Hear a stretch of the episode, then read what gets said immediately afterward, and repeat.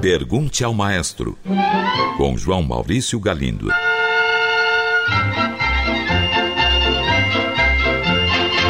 Olá, amigos. Uma ouvinte pergunta: Um regente precisa tocar obrigatoriamente algum instrumento para exercer sua profissão?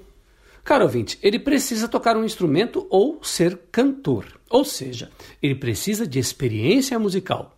Precisa ter trabalhado anos como músico, cantando ou tocando, para poder colocar-se à frente de outros músicos ou cantores e assim comandá-los. E, na verdade, ele precisa de mais do que isso.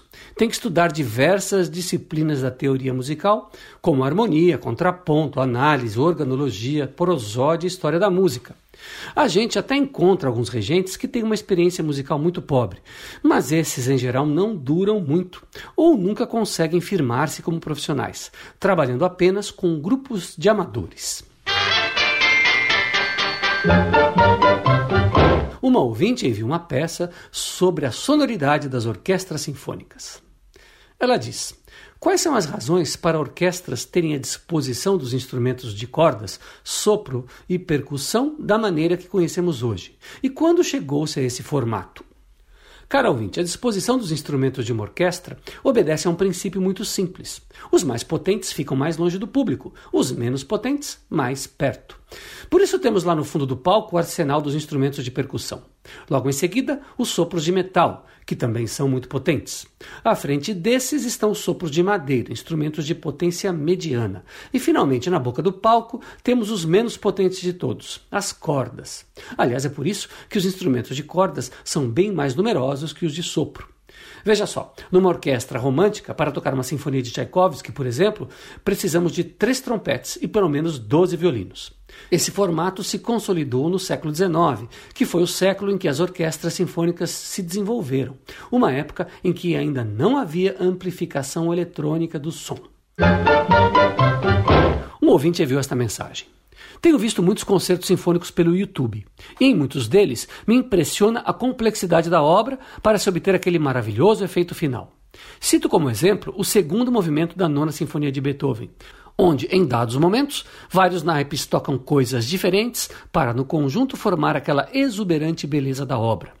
Pergunto então: a forma como são executadas hoje as sinfonias é exatamente como foram escritas há mais de 200 anos? Caso exista ainda a partitura original feita por Beethoven, todos aqueles pequenos, porém importantes detalhes estão lá previstos? Ou com o tempo elas foram sendo aperfeiçoadas ou modificadas pelos entendidos no assunto? Caro ouvinte, atualmente, na esmagadora maioria dos casos, os regentes de orquestra são instruídos a respeitar as partituras das obras sinfônicas de grande valor artístico como se fossem textos sagrados. Tudo bem o maestro alterar uma partitura de uma polca de Johann Strauss, mas uma sinfonia de Beethoven ou de Brahms, nem pensar.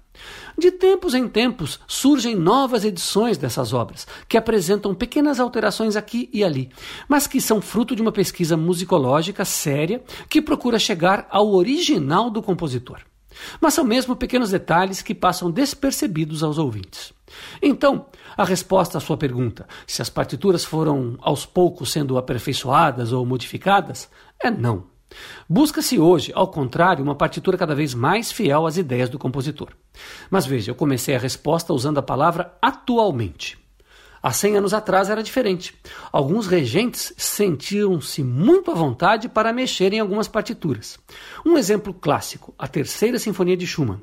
Mahler reorquestrou esta obra, mas de modo algum ele a desfigurou. Ele tentou fazer o que você diz, alterar algumas combinações de instrumentos para obter um resultado que, acreditava ele, seria mais fiel à intenção do compositor.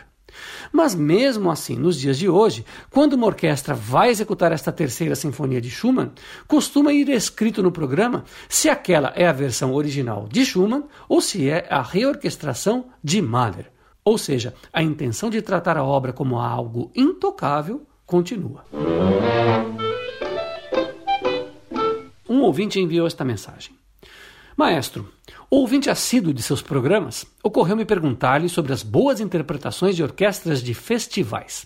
Isso ocorre com as orquestras formadas no Festival de Campos do Jordão, assim como aquelas do Maggio Musicale Fiorentino, Festival de Salzburgo, de Lucerna, de Lugano, etc. Eu suponho que os participantes desses festivais tragam bagagens musicais distintas e tenho curiosidade em saber como os regentes conseguem harmonizar esses conjuntos heterogêneos e conseguir tão boas interpretações de peças difíceis. Como exemplo, cito o caso de uma gravação irradiada recentemente pela Cultura FM, em que o maestro Kurt Mazur regeu a orquestra do Festival de Campos do Jordão, tocando a nona sinfonia de Beethoven. Caro ouvinte, os músicos convidados para integrar as orquestras desses famosos festivais de verão europeus que você cita são profissionais escolhidos a dedo previamente. E são de um nível altíssimo. E quando eu falo altíssimo, pode pôr altíssimo nisso.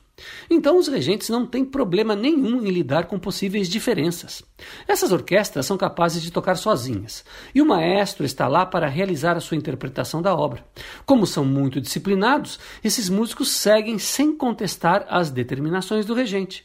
Se algum problema houver, será uma daquelas minúcias em nível de excelência. E mais, se algum músico estiver destoando do geral, seja em tipo de som, fraseado ou disciplina, ele simplesmente não será convidado para o festival do ano seguinte.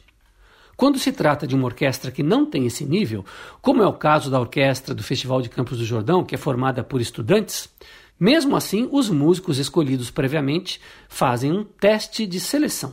Isso já reduz consideravelmente os possíveis problemas. E aqui, como estamos falando de uma orquestra de jovens, não se fala de diferentes bagagens, mas de problemas que têm mais a ver com insuficiência técnica ou indisciplina. Aliás, é preciso dizer que a formação de músicos de orquestra é bastante uniforme em todo o mundo. Trata-se de uma prática já há muito tempo codificada e disseminada por todos os países de cultura ocidental. Seja onde for, os músicos aprendem as mesmas coisas, aprendem a tocar em orquestra do mesmo jeito. Finalizando, as diferentes bagagens, como você diz, podem até ser um ponto positivo a ser explorado pelo regente durante os ensaios. Um ouvinte pergunta: Os grandes compositores como Bach, Beethoven e Mozart, quando compunham suas obras, o faziam primeiro no instrumento musical, no piano, violino, etc., e depois passavam para a partitura? Ou faziam o contrário, começavam escrevendo a partitura e depois tocavam? Ou ainda faziam as duas coisas ao mesmo tempo? Caro ouvinte, como regra geral, um compositor compõe sempre com um instrumento à sua disposição, mas eventualmente pode escrever primeiro e testar depois. Vejamos alguns exemplos.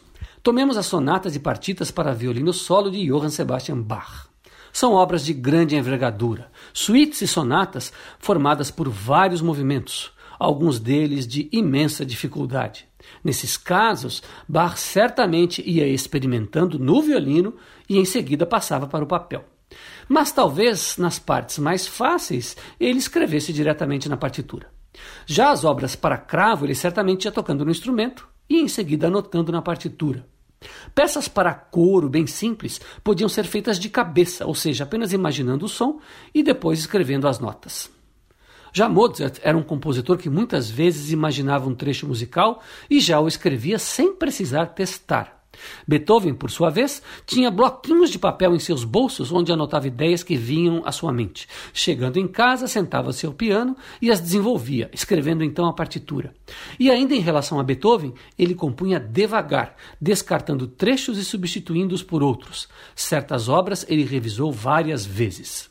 Espero com esses exemplos ter lhe dado uma ideia razoável do processo de composição e escrita.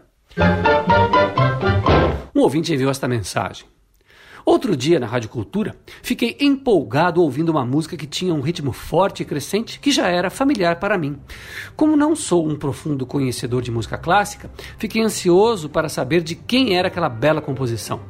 Para minha surpresa e gratidão, descobri que tratava-se de um compositor brasileiro que eu nunca tinha ouvido falar, Oscar Lorenzo Fernandes, e a música chamava-se Batuque. O senhor poderia então falar um pouco mais sobre esse compositor e por que ele é tão pouco mencionado em nosso país? Caro ouvinte, Lorenzo Fernandes viveu entre 1897 e 1948. Viveu, fez sua carreira e faleceu no Rio de Janeiro. Passou por três fases estilísticas. Na primeira, que aconteceu entre seus 21 e 25 anos de idade, sua música tinha cores do impressionismo francês. Em seguida, veio a fase nacionalista, que durou até seus 40 anos. Desse período destaca-se a peça que você ouviu, que é o Batuque do Balé Reisado do Pastoreio. Finalmente, dos 40 até os 50 anos de idade, sua música adotou um tom mais universalista, destacando-se suas duas sinfonias. A sua obra é pequena, mas de qualidade alta, fruto de uma escrita muito apurada. Ao lado de Francisco Mignoni, é considerado um dos principais compositores da assim chamada segunda fase nacionalista brasileira, que sucedeu Vila Lobos. Lorenzo Fernandes foi também regente e professor, contribuindo muito para a divulgação da música brasileira no exterior. E você ainda pergunta por que ele não é tão conhecido, por que sua obra não é tão divulgada. Caro ouvinte, se mesmo Vila Lobos, que é um compositor internacional presente nos palcos das salas de concerto do mundo todo até hoje, se mesmo ele não é conhecido, o que podemos dizer dos compositores que não adquiriram o conhecimento internacional de Vila? Infelizmente, todos os compositores de música clássica brasileira deveriam ser muito, mas muito mais conhecidos. Nós aqui na Cultura FM fazemos a nossa parte. É isso aí, um grande abraço e até o próximo programa.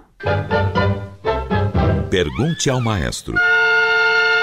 Envie sua pergunta para o e-mail pergunte@culturafm.com.br ou pelo telefone 2182 3222. Cultura FM de São Paulo.